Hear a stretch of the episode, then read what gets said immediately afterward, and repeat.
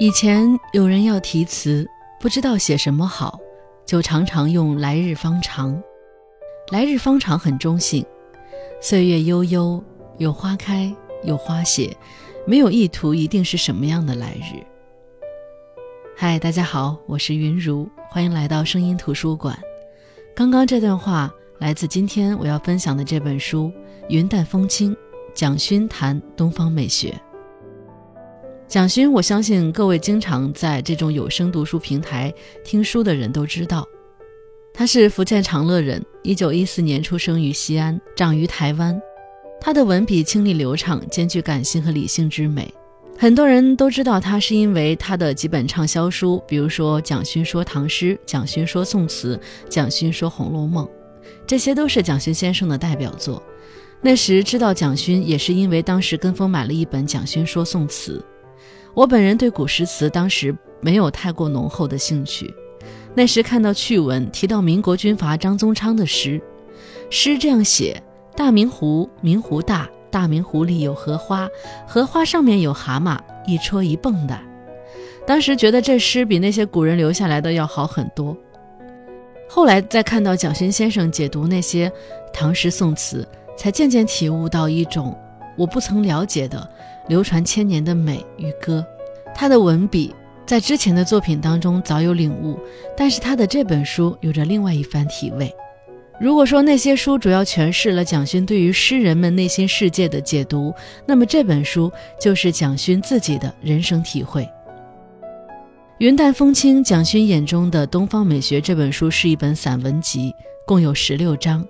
从《诗经》《庄子》讲到文人书画长卷，从《千里江山图》讲到唐诗宋画，无论是走到北海道的乡野、京都的寺院、旧金山，还是隐居池上，他心中挂念的都是王羲之的手帖、空海的书法等东方文学与艺术，漫谈在这些文化现象与作品背后埋藏的东方美学。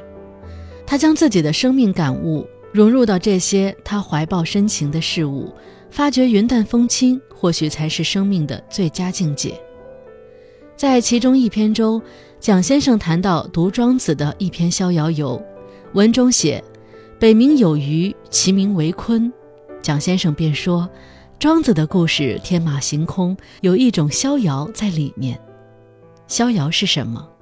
逍遥就是你可以是鱼，你也可以是鸟，你可以是鲲。你也可以是鹏，你可以在水里游，你也可以在空中飞。逍遥是领悟自己，可以是你向往的自己。逍遥是彻底的心灵自由。对于这段话，我很喜欢，它符合我对自己生活的最大追求：求变。我不喜欢一成不变，对于一成不变有一种本能的厌恶，那种感觉会使人麻木，令人死去。一个人如果一直不变化，他的人不变化，生活不变化，工作也不变化，他将自己的生活变成某一天的复制品，然后无限期的循环。那么对于我甚至大多数人而言，那么他的人生也只有那么一天而已。而人如果想要幸福，就要保持对生活的新鲜感，学着用一个孩子的视角去打量世界，你会发现。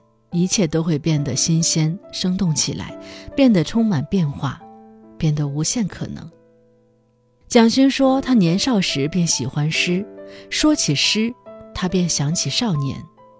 他说，少年的时候，相信可以在世界各处流浪，相信可以在任何陌生的地方醒来，大梦醒来，或是大哭醒来，满天都是繁星，可以和一千年前流浪的诗人一样。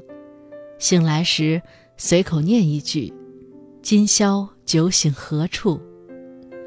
人们喜爱少年时，因为那时少年就是少年。他们看春风不喜，看夏蝉不烦，看秋风不悲，看冬雪不叹，看满身富贵懒察觉，看不公不允敢面对，只因他们是少年。世界远比任何时候都新奇广阔。他没有被早晚的堵车、拥挤的人流、生活的焦虑等等种种琐碎疲惫包裹缠绕。少年时，我们每个人仿佛都有一双翅膀，只要有一句“明天会更好”，就足以展翅高飞，去一切未知的地方。人会被岁月蹉跎成别的模样，心力渐渐不足，体力逐渐下降，皮肤逐渐衰老，慢慢的遍布褶皱沟壑。生命中曾经陪伴我们的许多人渐渐远去，我们在岁月当中也不断失去着，无法回头，不能回头。这几年流行一句祝愿：“愿历经千帆，归来仍是少年。”这句话很多人拿来赠予别人。历经千帆，经过万千磨砺后，在时间冲刷下，外表一定与少年相去甚远。如何归来是少年呢？这里的少年。说的应该是少年气吧，也就是我们的赤子之心。很多人一直会敬佩那些众人看上去德高望重、声名在外，却依旧有孩子气、好玩的人、有意思的人、有童心的人。那些人身上有顽童的气质，在血泪冲刷后，依然留存一份年少时的赤诚。世界对他们而言，永远是一个充满奇妙与乐趣的地方。他们在这世界中探索着，力求乘兴而来，兴致而归。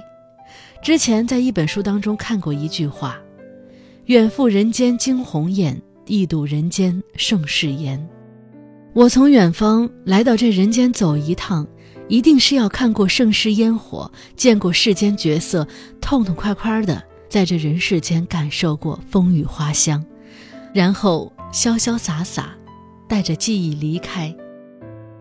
年少时，我们喜欢看武侠小说，主角在江湖上行走，带着豪情侠气，快意恩仇。一方风雨荡尽，事了拂衣去，深藏功与名，不就是这个样子吗？蒋勋喜欢宋词，他在《蒋勋说宋词》那本书里说，亡国的李后主李煜写道：“梦里不知身是客，意上贪欢。”蒋勋说：“我最早在青少年时读的南唐词，竟仿佛是自己留在庙里的一支签，签上的诗句斑驳漫缓，但我仍认得那垂泪的笔迹。亡一次国，有时只是为了让一个时代多读懂几句诗吗？何等挥霍，何等惨烈！时代总会赋予不同时代的诗人以不同的风格。”盛世便有豪奢之气，乱世便有苦民之语。南唐写不出的句子，宋词却唱得出。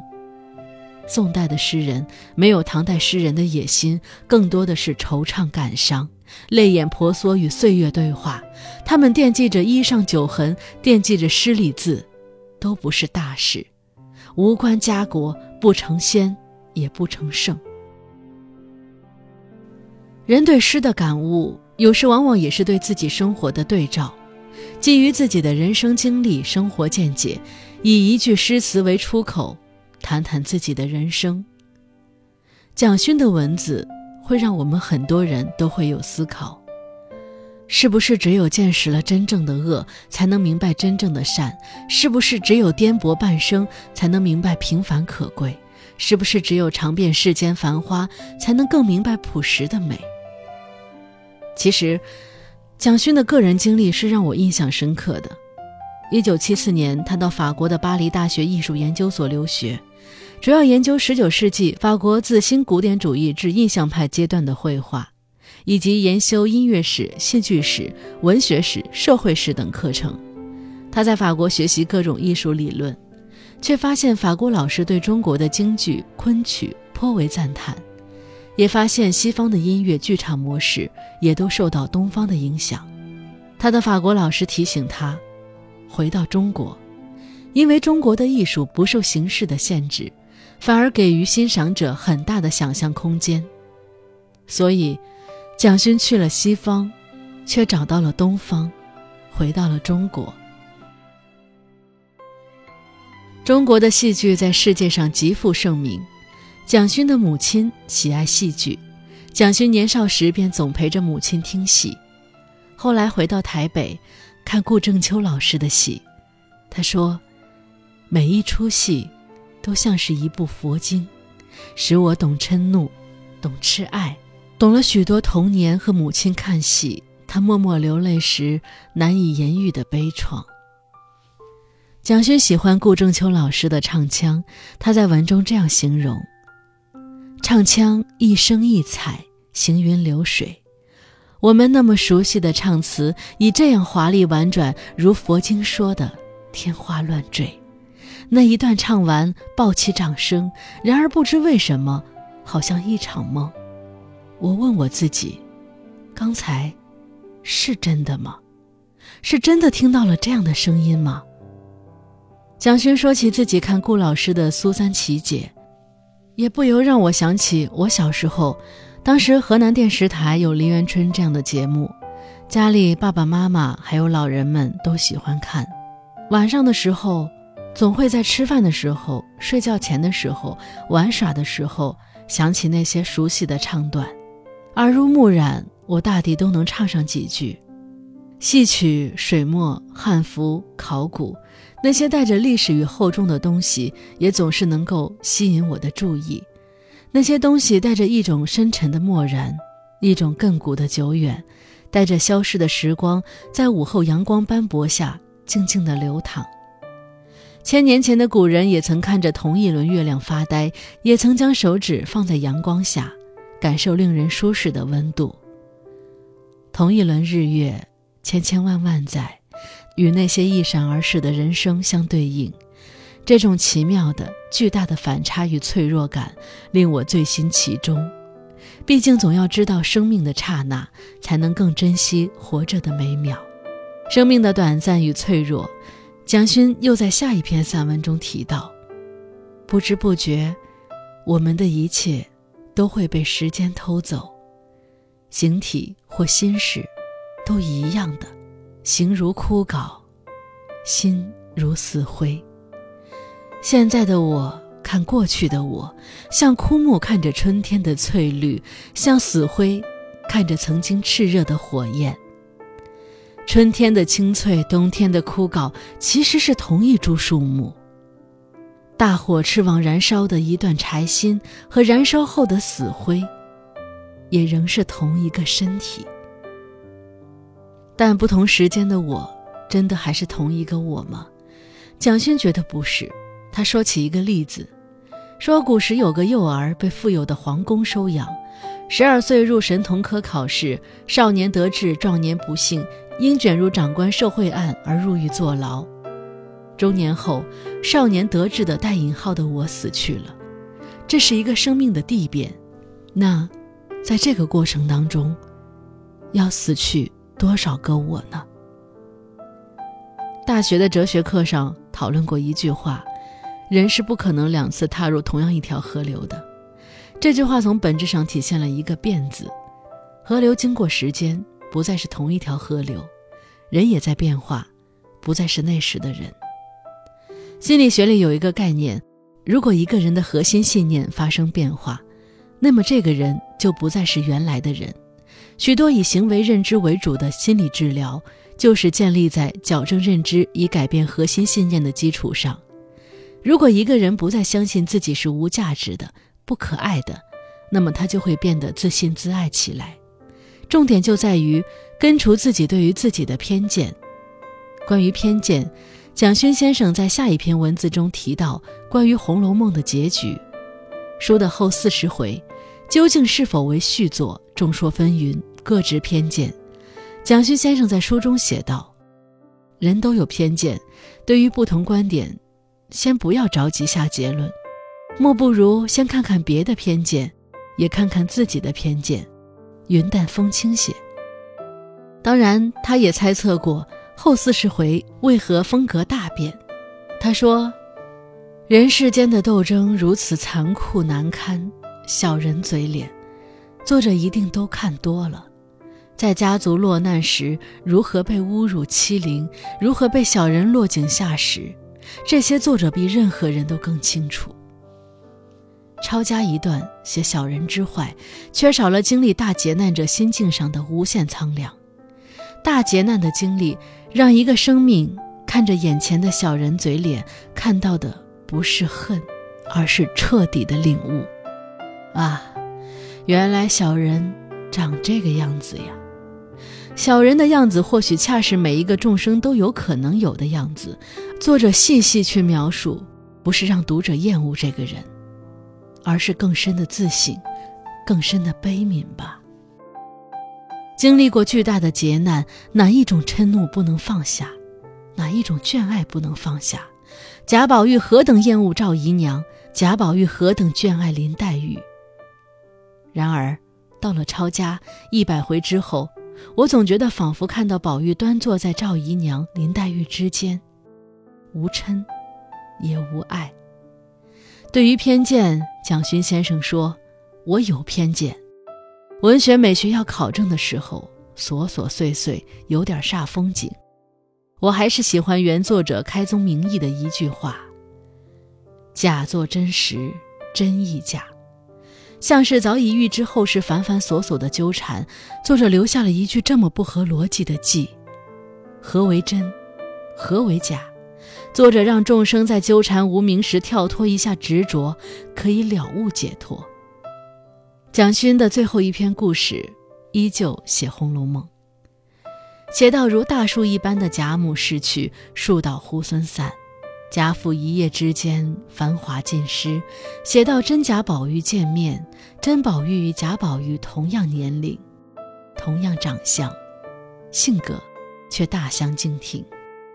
真宝玉像个励志的老师，讲经世致用大道理。如此正儿八经、以完全世俗的角色出现，和顽劣、感伤、颓废、虚幻的贾宝玉如此不同。我读到这一段，忽然觉得真是如此恐怖，常常渲然欲泣，想永远躲在假的世界里。《红楼梦》的结尾，蒋勋觉得写得粗糙，但他依旧说：“人人心中都有一本《红楼梦》。”结尾也可以各自改写。那这本书的结尾也以《红楼梦》的结尾结束。贾政在回家路上悲心交集，在船上写家书，写到宝玉，抬头忽见远远雪地里有一个人，光头赤脚，披着一领大红星毡斗篷。这人在雪地里向贾政倒身下拜。贾政看不清楚，急忙出船。那人拜了四拜，贾政还作揖，发现好像是宝玉，大吃一惊，问道：“可是宝玉吗？”宝玉已经被一僧一道夹住，他们催促道：“俗缘已毕，还不快走！”有一天，我们都要倒身下拜，拜一拜俗世缘分，拜一拜俗缘里要告别的人，就可以了无牵挂，可以走了。一僧一道把一块顽石带到人间，俗缘已毕，这一块顽石也要回到青埂峰下，尘埃多事，天荒地老。他其实，也只是回到原来的自己。既然终有不得不归去的一天，还是索性放肆的大哭大笑、大吵大闹，带着一身鲜明的色彩与伤痕，尽兴归来，会好些吧。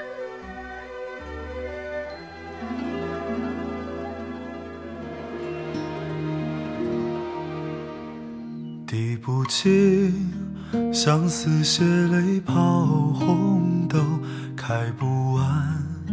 春柳春花满花楼，睡不闻纱窗风雨黄昏后，忘不了新愁与旧愁。